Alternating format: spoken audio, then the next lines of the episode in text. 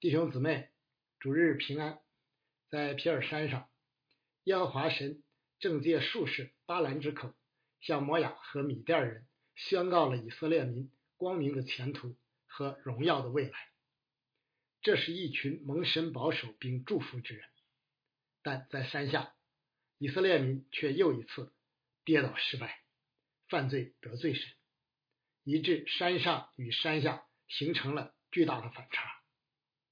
令人遗憾的是，这样失败的情景在圣经的记载中并非罕见。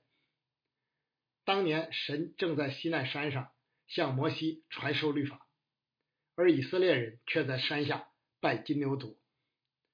主耶稣正在变相山上彰显其神性的荣耀，门徒却在山下不能赶出叫人哑巴的鬼。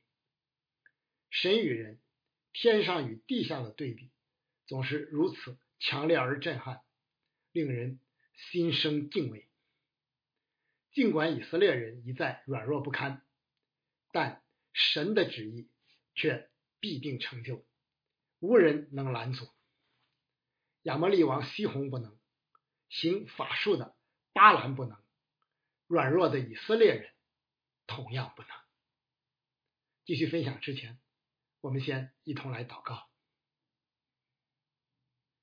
天父，感谢你启示你的话语，叫我们可以查验何为你善良、纯全、可喜悦的旨意。以下的时间，恭敬的仰望交托在主的手中，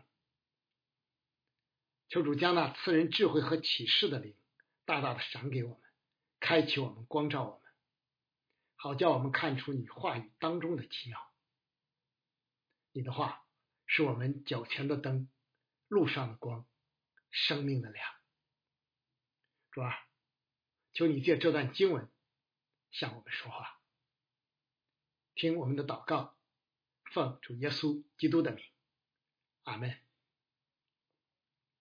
本章的故事大致可以分为三部分：一是有关以色列人的软弱失败；二是有关起来封堵破口的勇士；三是有关神的。圣洁、公义与信实，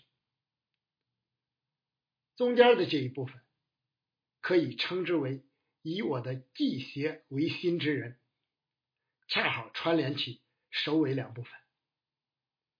因着神所兴起的勇士堵住了破口，新一代以色列人尽管依旧犯罪失败，但却得以保全，继续为神所用。以致神与亚伯拉罕立约的应许终得成就，终得实现。以下我们就以此为顺序和标题，来听听这段经文要向今天的我们说什么话。我们先来看人之软弱。使徒保罗说：“从前所写的圣经都是为教训我们写的。”本章经文所记载以色列人又一次的失败。留给我们哪些教训呢？首先，人性从未改变。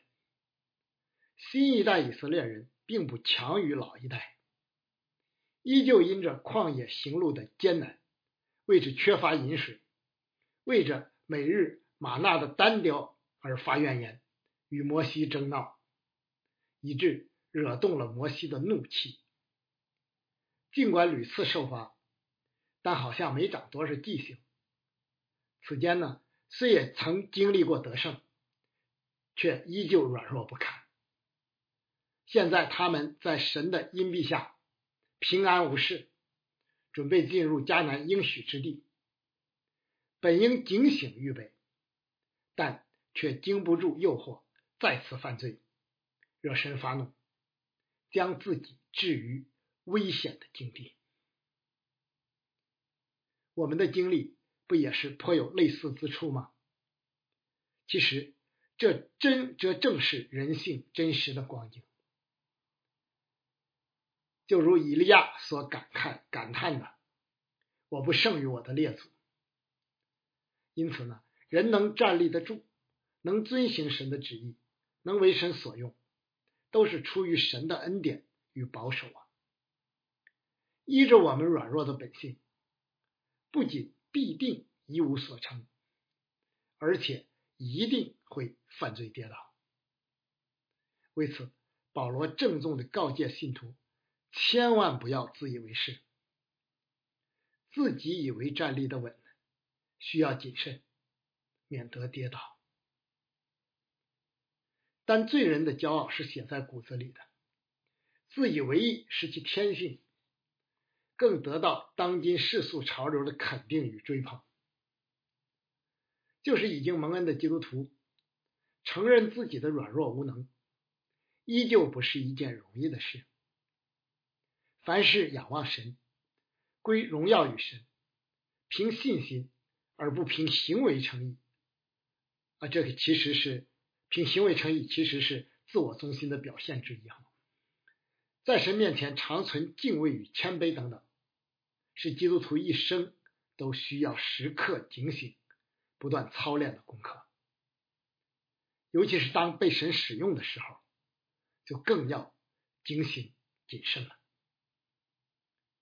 其次，人性经不起试探，主教导门徒如此祷告。不叫我们遇见试探，救我们脱离凶恶，实在是真智慧啊！摩西律法一再重申，以色列人不可有别的神，不可拜偶像。上一代人也留下了惨痛的教训，但面对摩亚与米甸人的引诱，以色列人却依旧没能得胜。各种原因呢，其实并不难理解。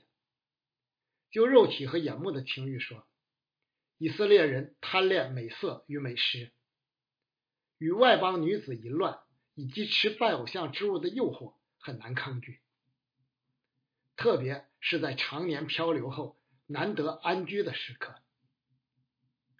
就属灵意义说，偶像看得见、摸得着，可以操控，并能获得巨大利益，就像。巴勒和巴兰的见解一样，呃，巴利是迦南主要的神职，主司生殖与雨水等与繁荣或繁衍有关的事。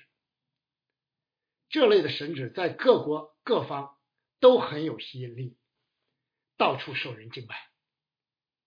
那咱们国家到处都有龙王庙，送子观音也非常多哈。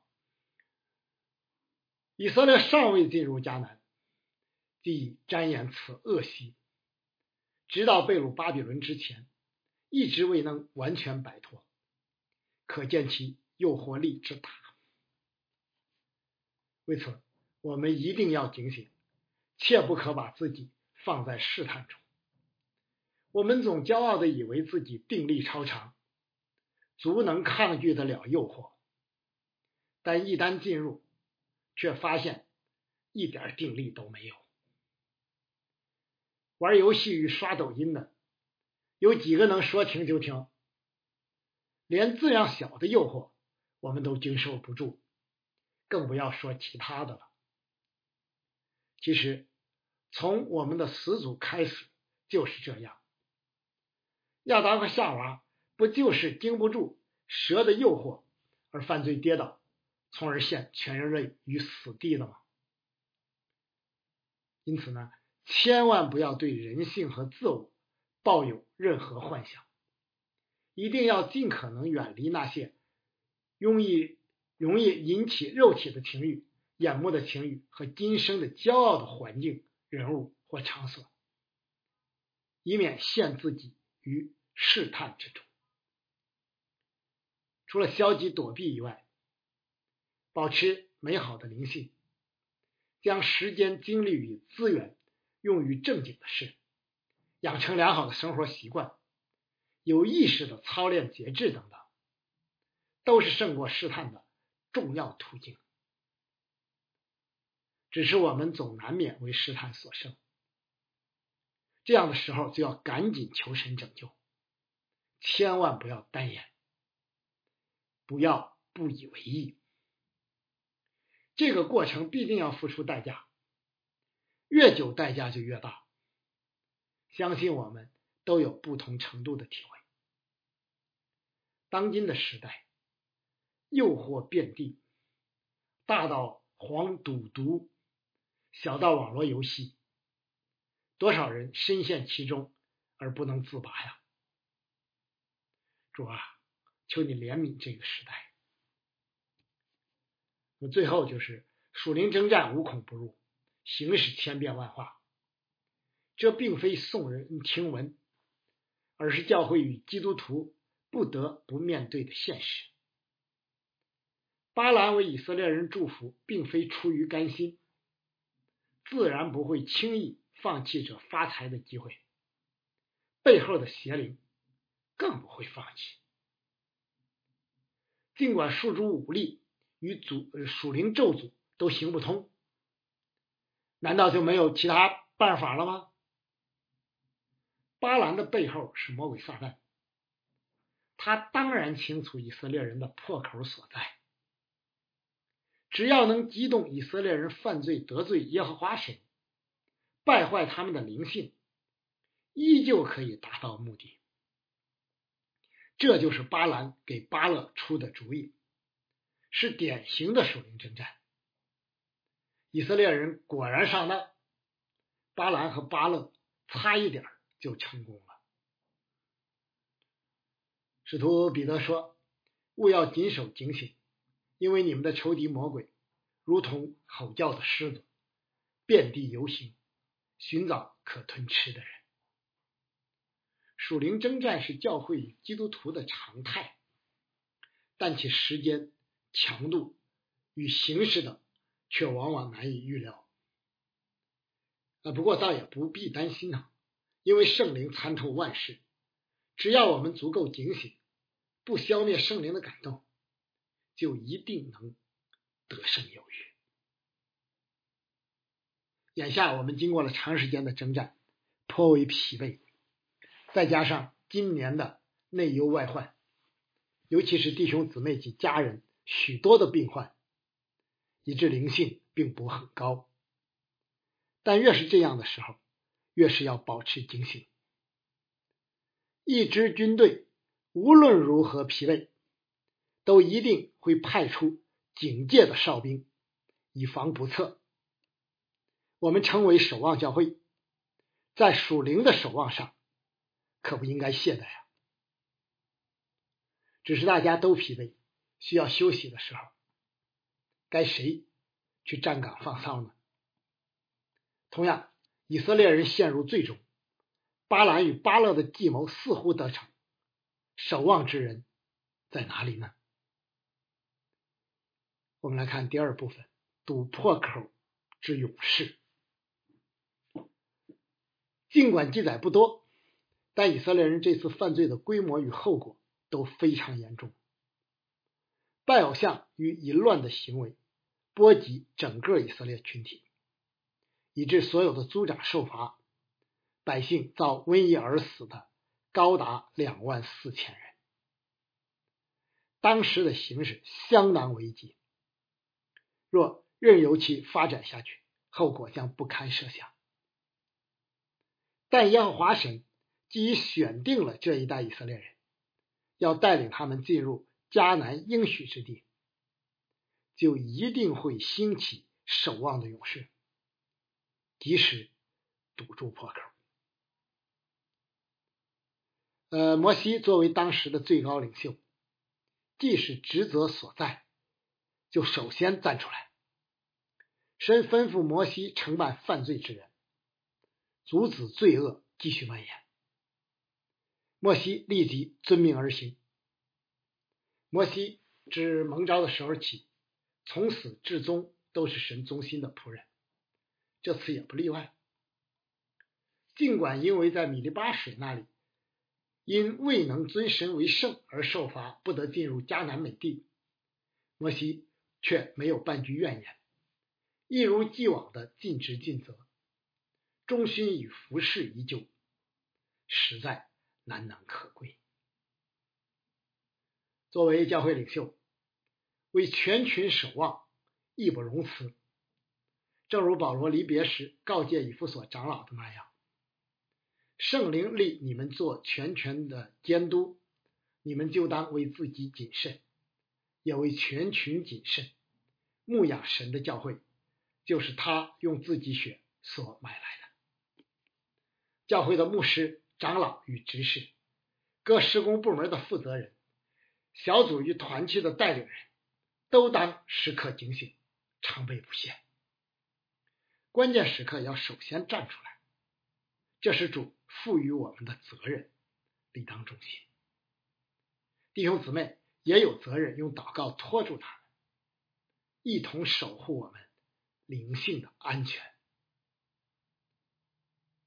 呃，随着摩西站出来的是以色列的审判官，也就是基层的领袖。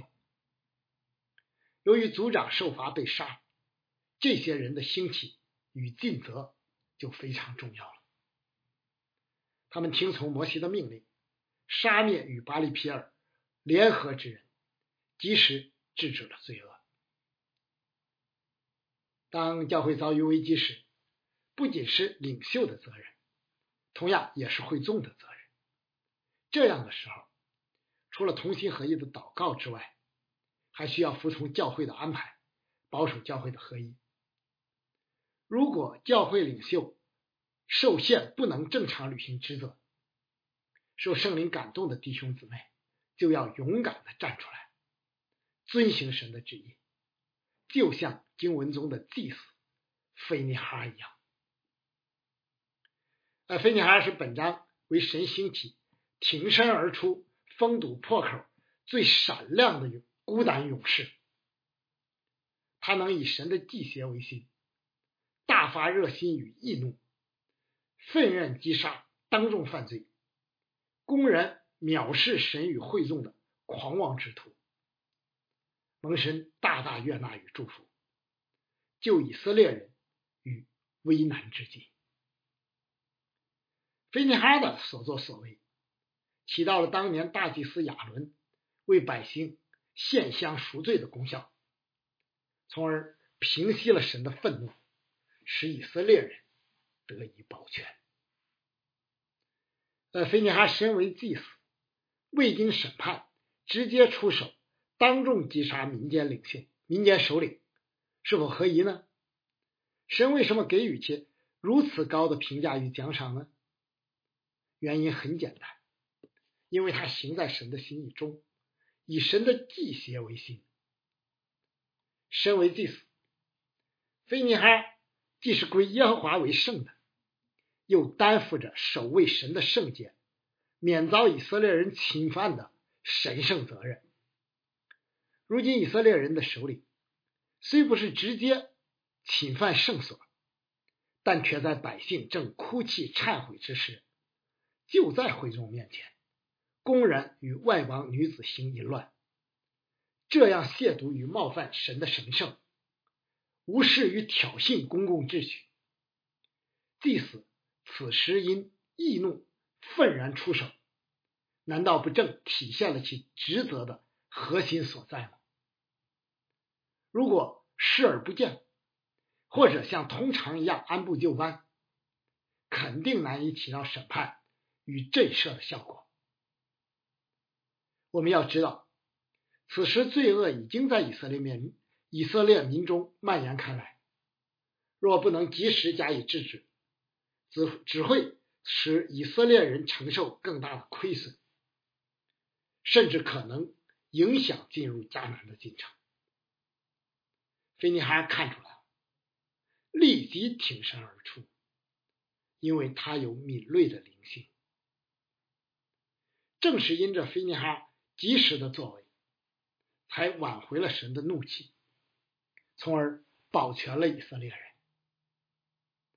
危难之际，方显英雄本色。菲尼哈正是这样的勇士。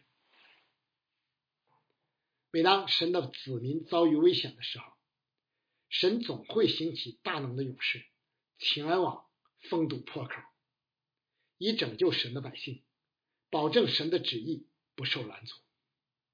当年有菲尼哈，后来有大卫、以利亚、耶利米、施洗约翰和忠心的见证人安提帕。教会历史中有路德与加尔文，以及那些肯付代价。持守信仰我们的前辈与同工。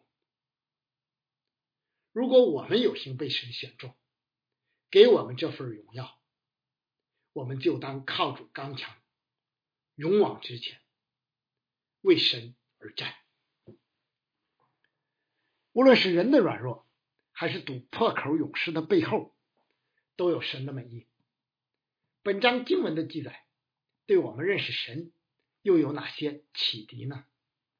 我们来看最后一部分：神之圣洁、公义与信实。圣经反复见证并强调的真理之一，就是正是在人的软弱与失败之处，反而彰显出了神的圣洁、公义与信实。我们的神乃是叫万事互相效力的神，因他的全能与智慧无法测度。荣耀归主名，阿门。神是圣洁公义的。万不以有罪为无罪，必定惩罚犯罪之人。在神的子民中更是如此，因为时候到了，审判要从神的家起手。这次以色列人受摩亚人引诱犯罪时，神宣判将百姓中所有的族长在我面前对着日头悬挂，击杀与巴利皮尔联合的。人，并再次降瘟疫，实行审判。圣经说：“我们的神乃是烈火。”又说：“神是轻慢不得的。”的确如此。但愿这些警戒可以提醒我们，在神面前长存敬畏，逃避罪恶，及时悔改。有人可能觉得如此严厉的处罚族长。是否有失公平？以色列人这次犯罪涉及面比较广，怕是有不少首领直接参与其中。这些人当然就不冤枉，即便那些没有直接参与犯罪的，恐怕也难逃失职，甚至是纵容之责。如果首领们都能像菲尼哈一样警醒，及时出面制止犯罪，就不至于落到这样的境地了。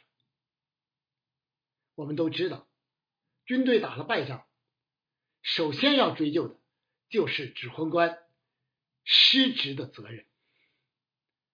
以色列百姓落到如此境地，遭瘟疫而死的高达两万四千人，首领们显然难辞其咎。从被杀之心力的所作所为推测。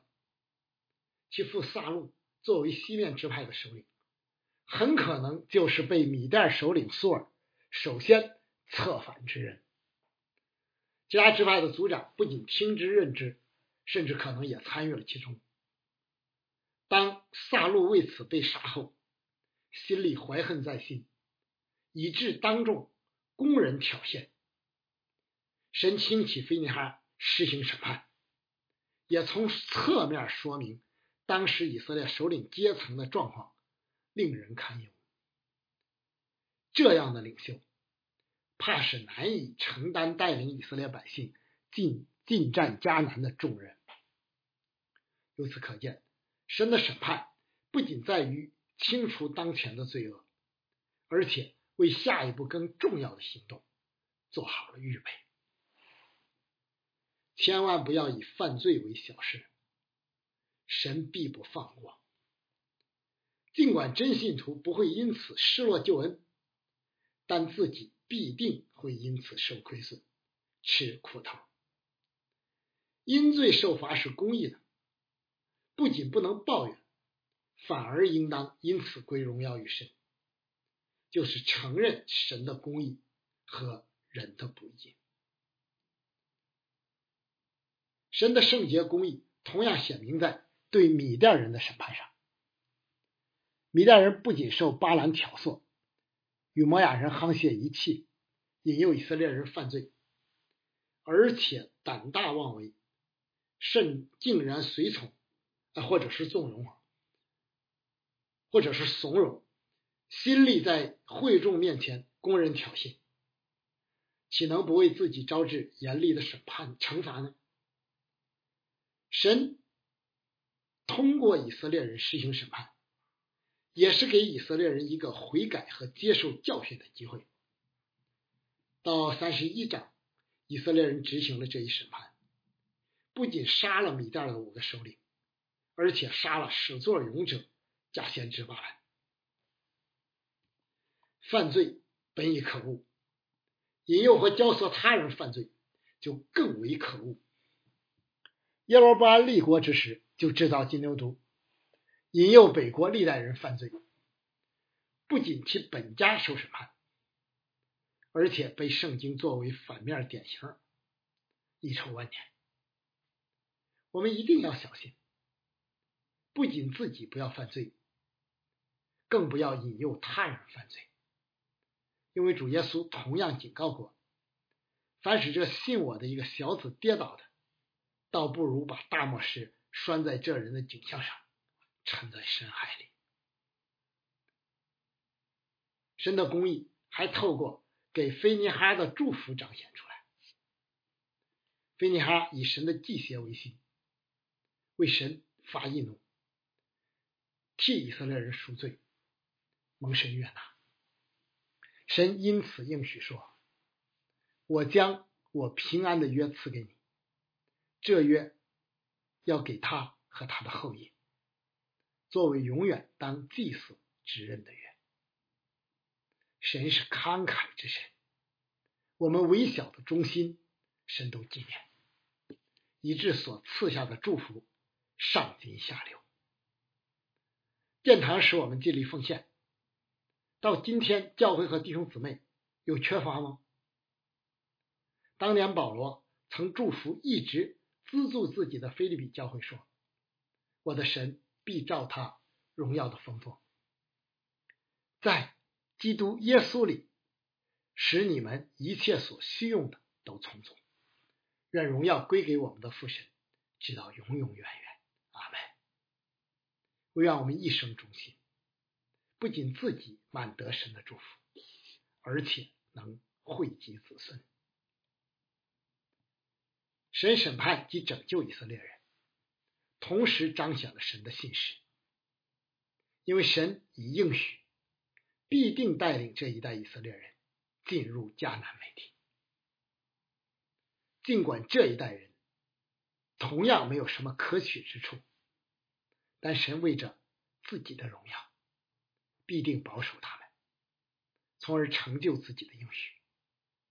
故此呢，以色列人尽管犯罪得罪神，但神却兴起拯救之人，堵住了破口，保全了以色列人。今天我们服侍神，建造教会，只要有从神而来的意向，行在神的心意中，就应当坦然无惧，因为即便我们软弱，甚至一时偏离。但神必保守我们，复兴我们，从而显明他的信实，彰显他的荣耀。最后，我们以十诫的首两诫结束今天的正道。祭邪之神的心意是要爱那爱神、守神诫命之人，却要恨那恨神、违背神诫命之人。愿我们都能像菲尼哈一样。以神的祭血为心，除了我以外，你不可有别的神，不可为自己雕刻偶像，也不可做什么形象，仿佛上天、下地和地底下、水中的白物，不可跪拜那些像，也不可侍奉他，因为我耶和华你的神是祭血的神，恨我的，我必追讨他的罪，自父及子。直到三四代，爱我守我诫命的，我必向他们发慈爱，直到千代。阿门。我们一同来祷告。啊，天父，我愿我们能够像菲尼哈一样，以你的祭邪为心，一生忠于你。跟随你，主啊，也求你率领我们为我们开路，带领你的守望儿女进入你所应许给我们的迦南美地。听我们的祷告，在主里纪念所有愿意付代价以神的祭血为心、勇敢与罪恶征战的兄弟教会、牧者和弟兄姊妹们。求主保守、祝福你自己的守望教会。阿门。